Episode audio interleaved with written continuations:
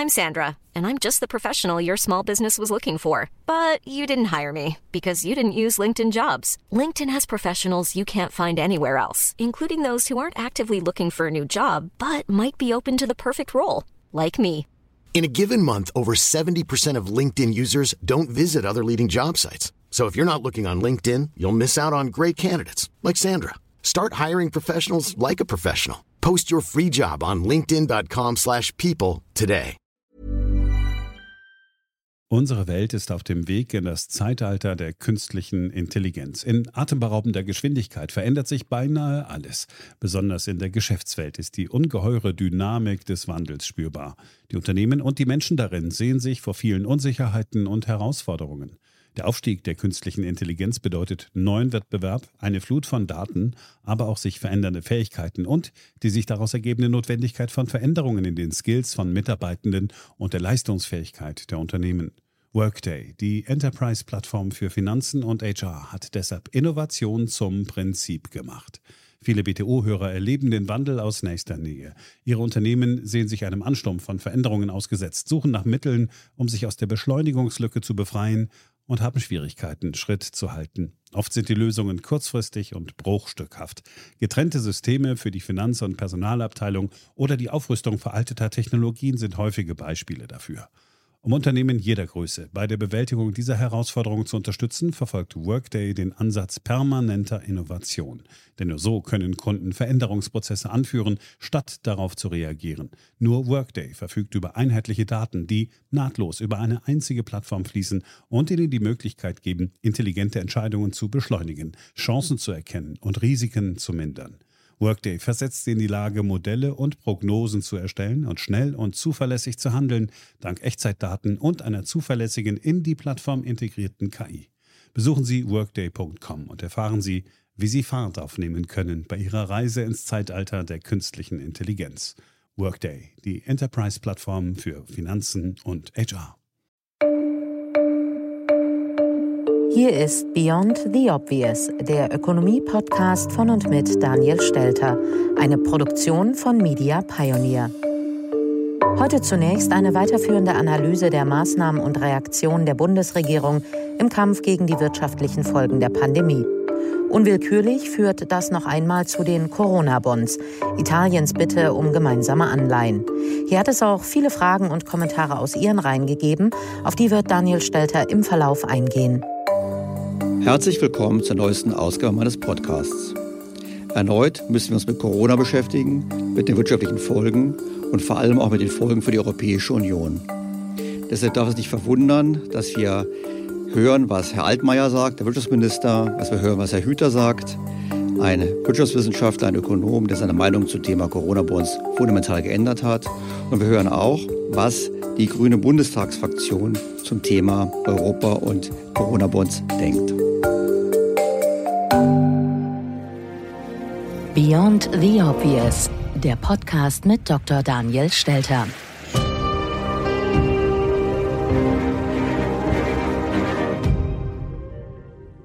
Schauen wir zuerst mal auf den Status der Rettungsmaßnahmen oder Hilfsmaßnahmen in Deutschland. Der Stand ist heute der Donnerstagabend, weil wir müssen immer etwas früher produzieren. Insofern, es kann sein, dass es wieder neue Ideen der Politik gibt. Die Politik hält im Prinzip an dem hier schon diskutierten und auch kritisierten Kurs fest, über Kredite, über Kapitalbeteiligungen der deutschen Wirtschaft zu helfen. Wir hatten letzte Woche diskutiert, dass einige Unternehmen Schwierigkeiten haben, Kredite zu bekommen. Einfach deshalb, weil die Banken eben noch zehn Prozent eigenes Risiko hatten. Nun hat die Bundesregierung reagiert und hat gesagt, jawohl, wir bürgen zu 100 Prozent und damit sollten die Kredite leichter an Fluss kommen. Dieser Weg zeigt allerdings auch nochmal auf, warum es eben der falsche Weg ist. Weil wenn Banken bei 10 Prozent Anteil des Risikos kein Kredit vergeben wollen, dann heißt es nichts anderes, dass sie nicht daran glauben, dass das Unternehmen in der Lage ist, diese Kredite ordentlich zu bedienen. Wenn wir nun mit 100 Prozent Bundesregierungsgarantie diesen Unternehmen Geld geben, ändert das an dem Problem, dass das Unternehmen nicht in der Lage ist, später die Kredite zu tilgen, gar nichts. Deshalb werden wir am Ende wenn die Krise vorbei ist, ohnehin über Umschuldung und Schuldenerlasse reden, haben aber dann letztlich das Geld investiert, ohne Nutzen zu haben. Deshalb würde ich immer noch an die Politik appellieren. Noch ist es Zeit, den Kurs zu ändern. Noch kann man in das Modell einsteigen einer Umsatzausfallersatzzahlung. Das würde Garantie geben. Es würde vor allem Sicherheit geben. Und die Unternehmen wären nicht gezwungen zu sparen und entsprechend drastische Kostenschnitte vorzunehmen, die sie jetzt vornehmen, um eben entweder die Kreditwürdigkeit zu erhalten oder aber eben eine staatliche Liquiditätshilfe abzuwenden, weil wer hat schon den Staat gerne als Miteigentümer.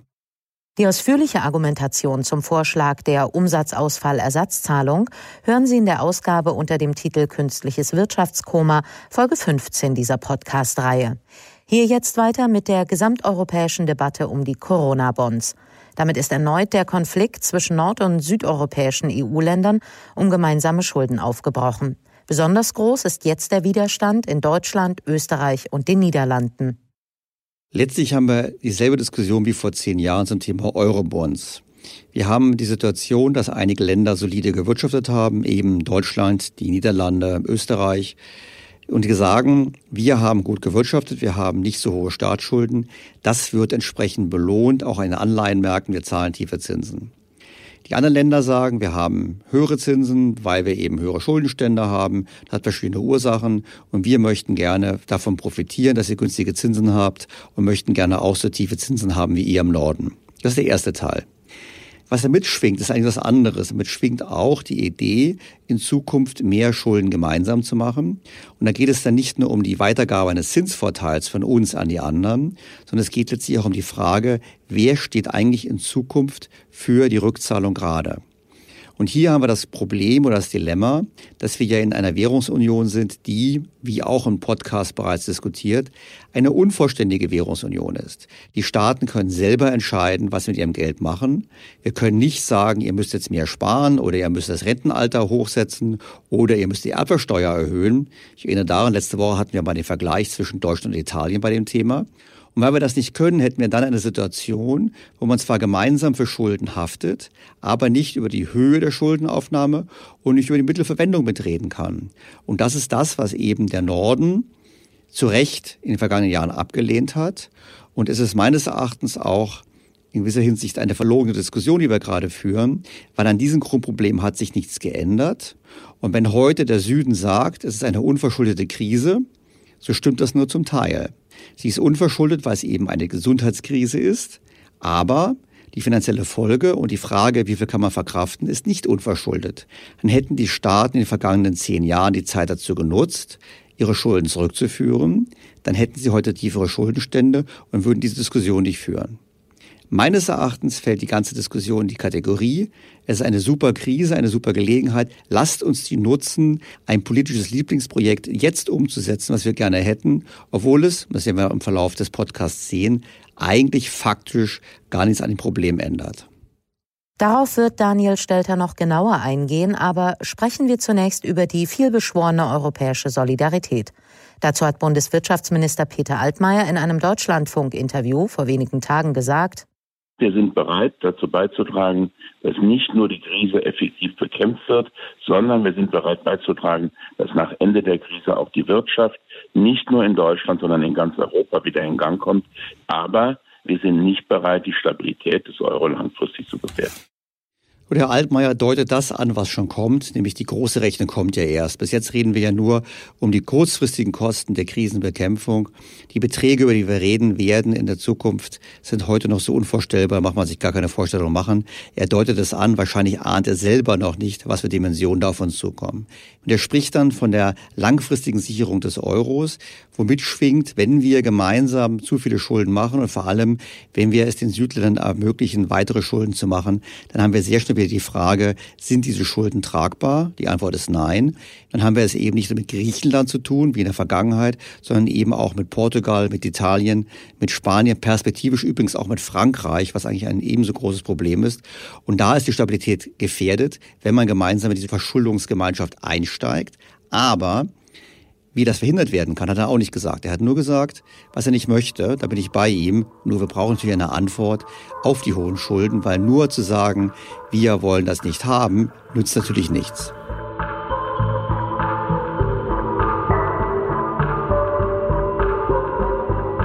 Generell ist es ja so, dass die ganze Diskussion zum Thema Corona-Bonds in meiner Wahrnehmung nicht immer ganz ehrlich geführt wird. Da werden in Interviews Aussagen getroffen, die schlichtweg nicht stimmen.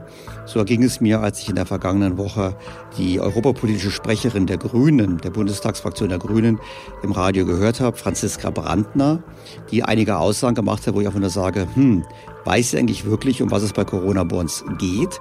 Oder was für eine Geschichte versucht sie hier am Morgen den Hörern des Deutschlandfunks aufzutischen? Vielleicht hören wir mal kurz rein. Die Europäische Union hat in der Vergangenheit gemeinsame Anleihen ausgegeben und zusätzlich gibt es den guten Artikel 122 in den europäischen Verträgen, der vorsieht, dass in Notsituationen Sondermaßnahmen möglich sind. Wir sind 27 Mitgliedsländer.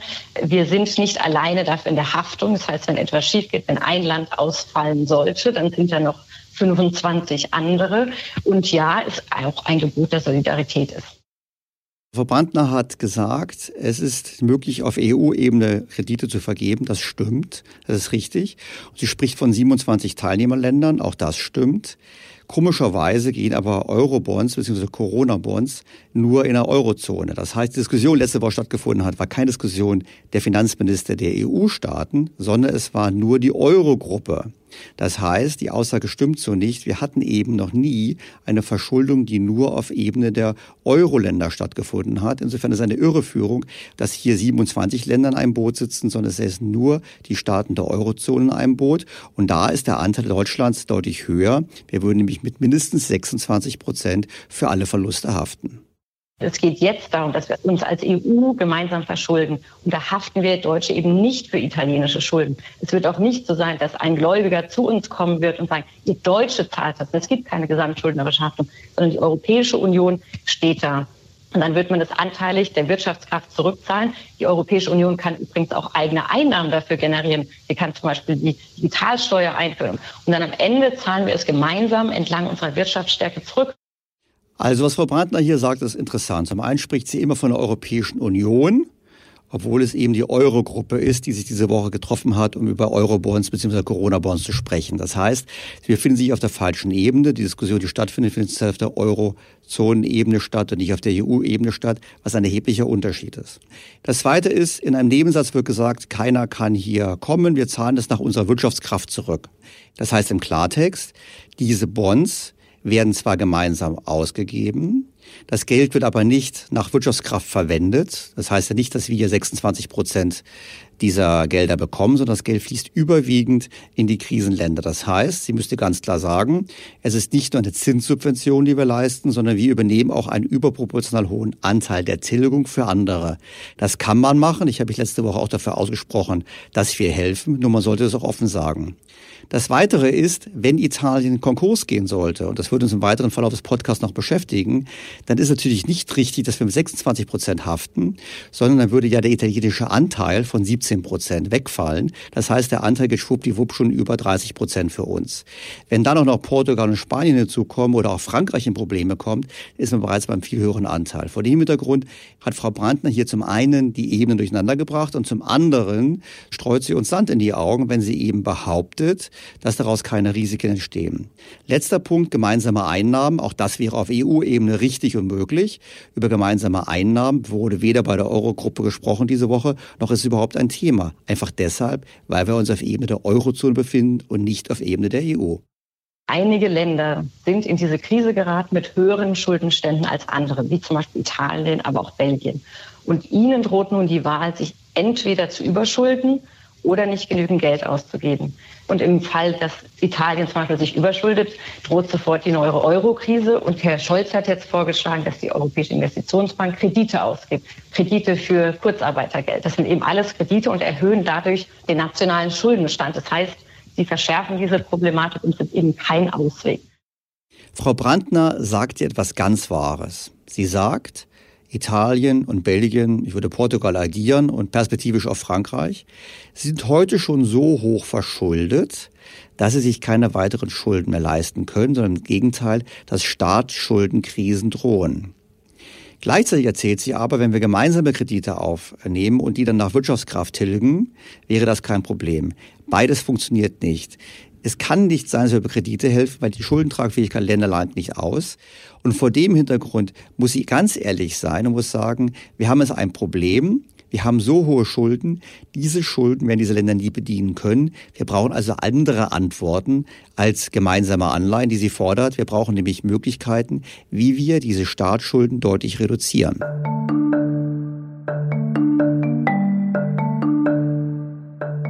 Nun ist Frau Brandner als Politikerin nicht alleine. Auch Ökonomen erzählen manchmal etwas komische Dinge oder recht falsche Dinge in diesem Zusammenhang. Beispiel Michael Hüter, Direktor des Instituts der deutschen Wirtschaft, im Interview mit den Tagesthemen der vergangenen Woche. Vor zehn Jahren war er noch ganz strikt gegen Eurobonds und jetzt hat er gesagt, dass er Corona-Bonds, die ja nichts anderes sind als Eurobonds mit einem anderen Namen, unterstützen würde. Wir haben eine völlig andere Situation und auch eine andere Aufgabe. Es geht um die Frage, wie wir in dieser Krise, die nichts mit den Finanzsystemen, der Finanzpolitik in den Staaten zu tun hat, umgehen und wie wir dabei europäische Solidarität organisieren. Und da scheinen mir Corona-Bonds der wirksamste Weg zu sein. Es ist natürlich vollkommen richtig, dass wir diese Krise nur gemeinsam meistern können. Vor allem, wenn wir sie nicht gemeinsam meistern, dann wird die EU in dieser Form nicht weiter bestehen können und wird auch der Euro nicht überleben. Übrigens, auch wenn wir diese Maßnahme ergreifen, ist die Zukunft von der EU und von der Eurozone keineswegs gesichert. Denn man muss es mal durchdenken. Wenn es darum geht, hier Geld zu mobilisieren für Länder, die eigentlich sich nicht mehr weiter verschulden können, ist das genau dasselbe wie wenn ein Mittelständler heute Kredite aufnehmen muss von der Kreditanstalt für Wiederaufbau, von denen er weiß, er kann sie nicht zurückzahlen. Das heißt, im Kern geht es immer darum, dass man die Schulden anderer übernimmt. Man kann es anders verpacken und man kann vor allem sagen, ach, das passiert erst in ein paar Jahren. Man kann sagen, es ist ja ein ganz kleiner Betrag nur. Was man da macht, ist was ganz anderes. Man verschiebt ein Problem in die Zukunft, nämlich zu dem Zeitpunkt, wo die Tilgung erfolgt folgen muss. Und spätestens dann wird klar sein, dass Italien und Belgien und Portugal und Spanien nicht in der Lage sein werden, ihren Tilgungsanteil an den heute aufgenommenen Krediten zu erbringen. Wir können über eine gemeinschaftliche Haftung dafür sehr niedrige Kosten möglich machen. Wir können ein großes Volumen bewegen. Es geht nicht um 100 Milliarden, es geht schon um 1000 Milliarden. Das hört sich jetzt gewaltig an, aber wenn man bedenkt, dass die Europäische Zentralbank 750 Milliarden für die Beruhigung der Staatsanleihenmärkte vorsieht, dann ist hier ein Volumen für die Märkte insgesamt sichtbar, dass Handlungsfähigkeit da ist. Und das mit langlaufenden Anleihen zu begeben, 15 Jahre, 20 Jahre, 30 Jahre, führt dazu, dass wir dann auch auf auf lange Sicht die Refinanzierung sicherstellen müssen. Das heißt, wir haben hier eigentlich ein Paket, das man schnell organisieren kann. Es ist ja schon mehrfach schnell gelungen. Also zum einen macht der Hüter auch das Spiel der Zeit hier. Er sagt, ja, lass uns das Geld auf lange Zeit aufnehmen. Dann wird erst in 30 Jahren wird die Rechnung präsentiert und bis dahin schon vergessen, was wir heute alle gesagt haben, was auch was er gesagt hat, natürlich vergessen. Das zweite ist, er sagt, ja, wir können da jetzt Zinsersparnisse realisieren. Rechnen wir das doch mal überschlägig durch.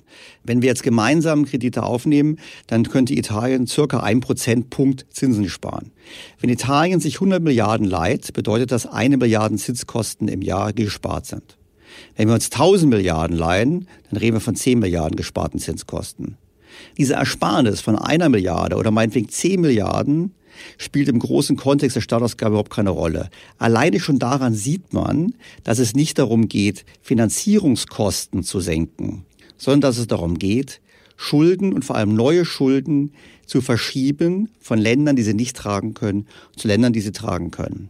Das kann man gerne machen, aber dann sollte man nicht die Bürger für dumm verkaufen. Man sollte mal sagen, liebe Freunde, die Italiener brauchen ein paar hundert Milliarden, lasst uns denen die geben. Und da finde ich meinen Vorschlag von letzten Woche, über Tage zwei Forderungen zu gehen, beziehungsweise ein Modell aufzusetzen, wo wir so einen Fonds aufsetzen in Deutschland, der direkt in Italien investiert und auf diese Art und Weise die Italienern hilft und über die Zahlungen nach Italien auch gleichzeitig unsere Tage-2-Forderung abbaut, halte ich für viel intelligenter, als hier zu sagen, wir haften gemeinsam für 1000 Milliarden, da wäre ja unser Anteil schon 260 Milliarden, wir schieben das 30 Jahre in die Zukunft und dann werden wir schon sehen, was passiert.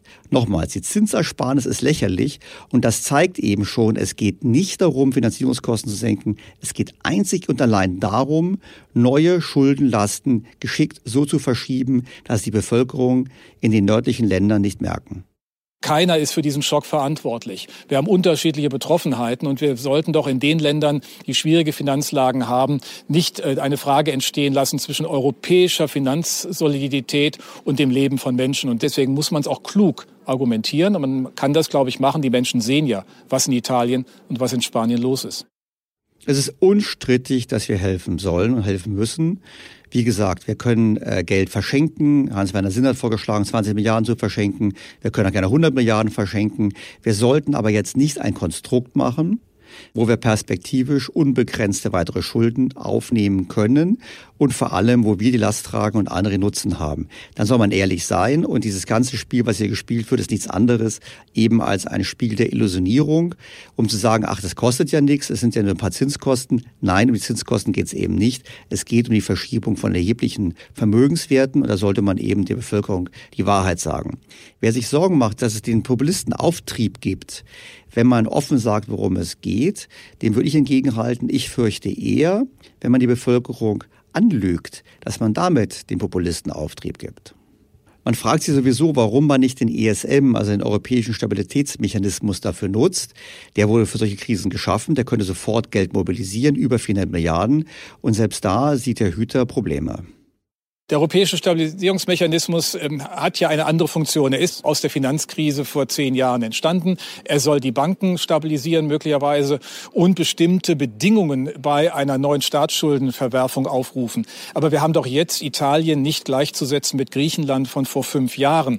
Und deswegen sind die Signalwirkungen des ESM falsch. Er ist stigmatisierend für die Länder, die dann Gelder bekommen. Und er ist dafür nicht gedacht. Ja gut, das Stigmatisierungsthema, damit kann man nur kommen oder nicht kommen. Man kann ja auch sagen, man gibt das Geld ohne Auflagen. Faktisch ist der ESM sowieso schon so neu gestaltet worden, dass die Auflagen immer weniger eine Rolle spielen. Nur zu sagen, es ist nicht wie Griechenland, das stimmt natürlich nur partiell, denn wenn Italien in den letzten paar Jahren solider gewirtschaftet hätte, hätte es geringere Staatsschulden.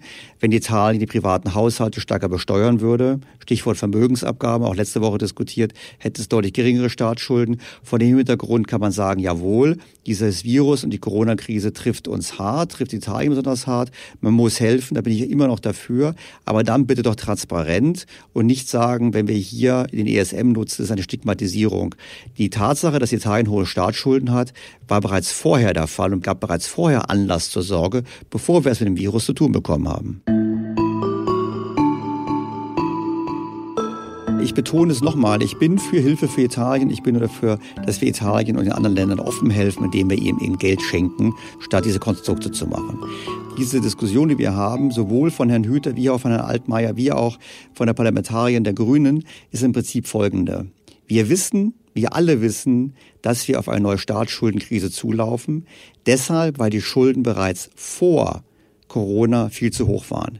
Wir müssen ganz klar sagen, die Dimensionen, um die wir reden, sind gigantisch. Es ist ganz klar davon auszugehen, dass alleine durch Corona die Staatsverschuldung in den Euro-Ländern um mindestens 30 Prozent vom Bruttoinlandsprodukt steigen wird. Das ist in Deutschland kein Problem. Wir hatten einen Wert von ungefähr 60 Prozent vom BIP Staatsverschuldung im letzten Jahr. Dann würden wir bei 100 Prozent landen. Das ist ein Witz verglichen mit anderen Ländern. Wenn wir nach Frankreich schauen, in Frankreich lag die Staatsverschuldung im letzten Jahr bereits bei 122 Prozent des Bruttoinlandsproduktes. Die springen auf 152 Prozent. Und in Italien würden wir von 147 Prozent auf 177 Prozent steigen. Und das ist in der Tat bereits das Niveau von Griechenland. Und vielleicht noch als Ergänzung, auch in Portugal schaut sich besser aus. 138 Prozent war der Stand letzten Jahres. Das wäre bei plus 30 Prozent 168 Prozent. Wir haben ganz klare Staatsschuldenkandidaten. Spanien mit 145 Prozent käme auch schon diese Kategorie. Das heißt, wir haben es zu tun mit einer Situation, wie die Staaten zu hohe Schulden haben, wo keine Aussicht auf eine ordentliche Bedienung der Schulden ist.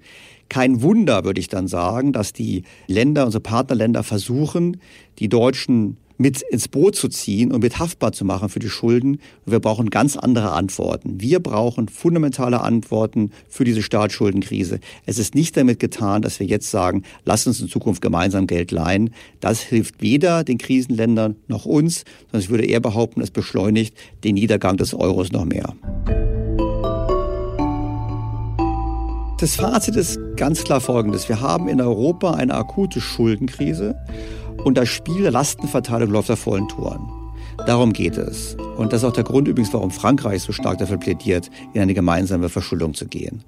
Und mir wäre es lieber, wir würden es offen diskutieren, wir würden es offen spielen, dann kämen auch bessere Lösungen heraus. Dann kämen übrigens auch bessere Lösungen für Deutschland heraus, weil das Versteckspiel, was wir spielen, was die Deutschen mitspielen, die deutschen Politiker, führt dazu, dass wir am Ende Lösungen bekommen, die suboptimal sind auf Ebene der EU und der Eurozone und letztlich auch noch unseren Nachteil maximieren. Mir wäre es lieber, transparent zu sagen, wir haben zu viele Schulden und da müssen wir raus. Wobei wir bei einem deutschen Lieblingsthema angekommen sind, der mit Vermögensabgaben verbundene Lastenausgleich. Peter Altmaier will derzeit nicht weiter darüber sprechen. Wir praktizieren jetzt schon Lastenausgleich, indem wir Kurzarbeit finanzieren, indem wir dafür sorgen, dass äh, Arbeitsplätze erhalten werden und indem wir bereit sind, Unternehmen das Durchhalten zu ermöglichen. Aber ich halte eine Debatte über Steuererhöhungen zum jetzigen Zeitpunkt für Gift für Arbeitsplätze, für Gift für den Aufschwung und deshalb sollten sich alle daran halten. Schon letzte Woche hatten wir das Thema der Gerechtigkeit beziehungsweise der Frage, wie kann man die Lasten verteilen und hatten da mit Blick auf die äh, Vorschläge aus der SPD gesagt, jawohl, Themen wie Lastenausgleich und Vermögensabgaben kommen natürlich auf den Tisch. Die Frage ist halt nur, ist das wirklich sinnvoll? Und Herr Altmaier hat jetzt gesagt, er findet es verfrüht. Wir wissen natürlich bei Politikern ist es so, er wird nächstes Jahr auch wieder mit dem Koalitionspartner regieren müssen. Und wenn man überlegt, welche Koalitionspartner in Frage kommen, kann man ganz klar davon ausgehen, dass die Forderung, über Steuererhöhungen und Vermögensabgaben zu reden, ganz klar da einfließen wird. Und da wird es dazu kommen.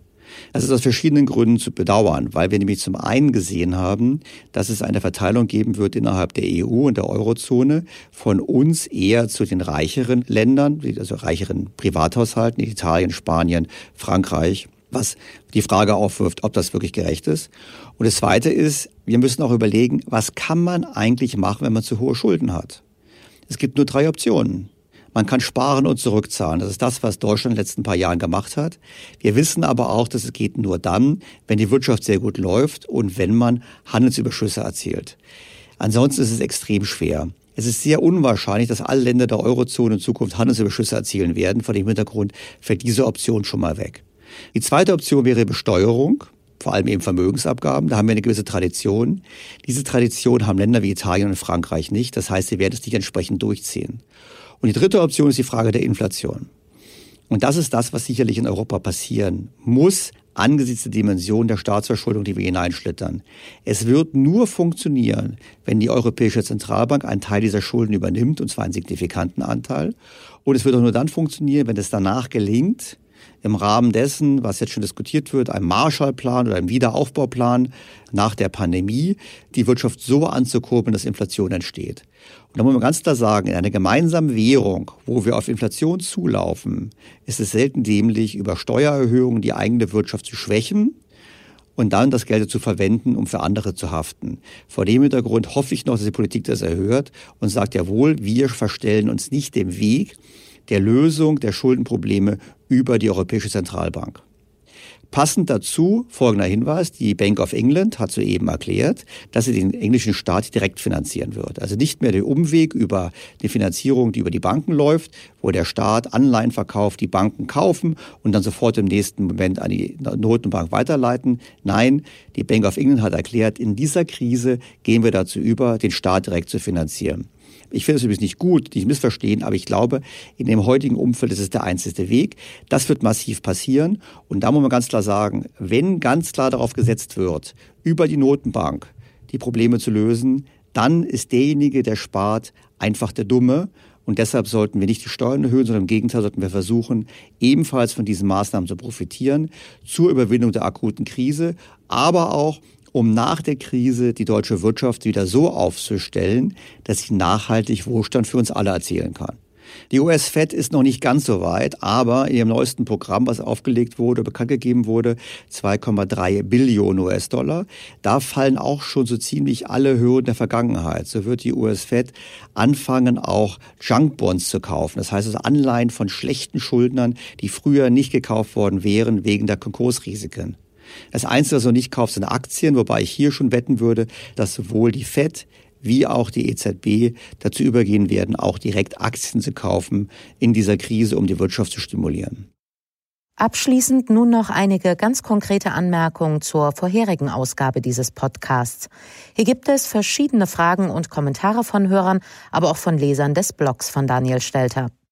Sie erinnern sich, ich habe vorgeschlagen, basierend auf einem Konzept von Hans Albrecht, dass man dazu übergehen sollte, zu helfen, aber eben intelligent zu helfen, indem Deutschland einen Solidaritätsfonds auflegt. Dieser Solidaritätsfonds würde dann in den Krisenländern investieren, dorthin Geld überweisen und teilweise auch Geld verschenken. Und dazu haben hier einige Fragen erreicht. Wir werden sicherlich nochmal in den kommenden Wochen intensiver auf das Thema Tage 2 Forderungen und was man damit machen kann eingehen.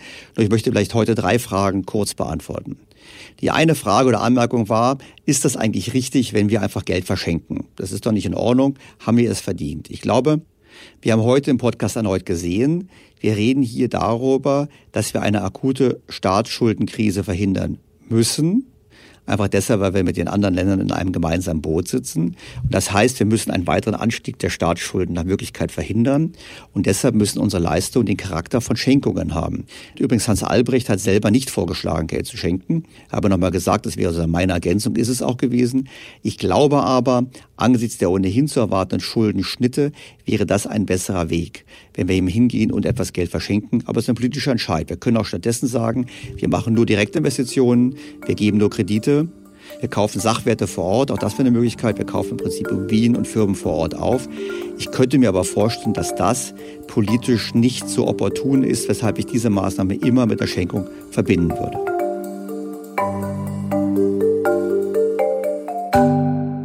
Eine weitere Anmerkung ging in Richtung der deutschen Staatsverschuldung. Dem Motto, naja, wenn wir diesen Fonds auflegen, der Staat leiht sich das Geld und überweist es hinterher nach Italien. Da mag es zwar sein, dass die Tage-2-Forderungen weg sind, aber objektiv gesehen steigt doch die deutsche Staatsverschuldung an.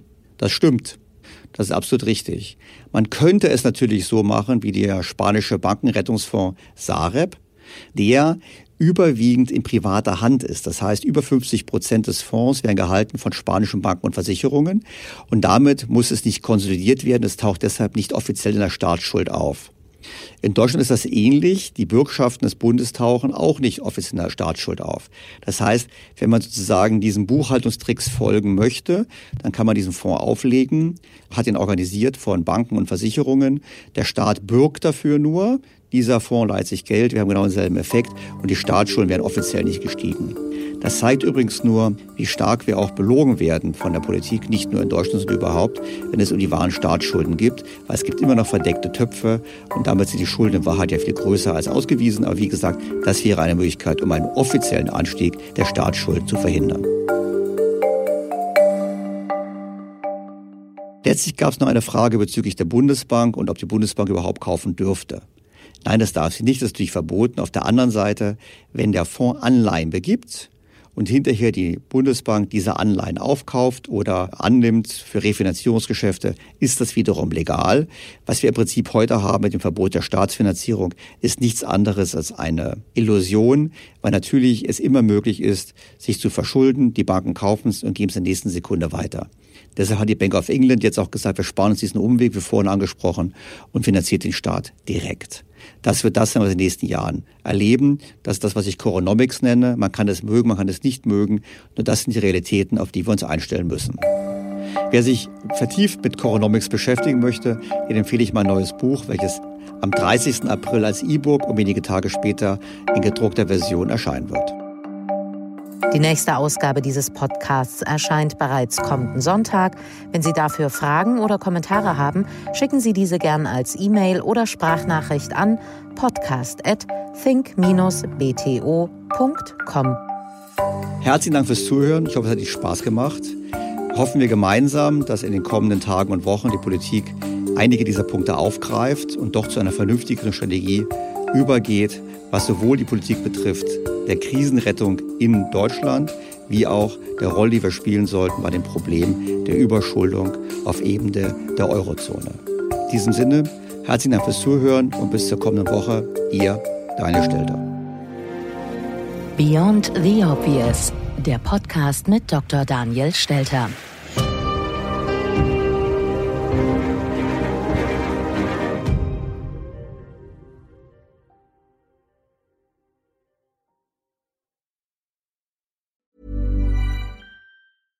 Was ist noch besser als ein guter Plan? Die Möglichkeit, ihn zu ändern.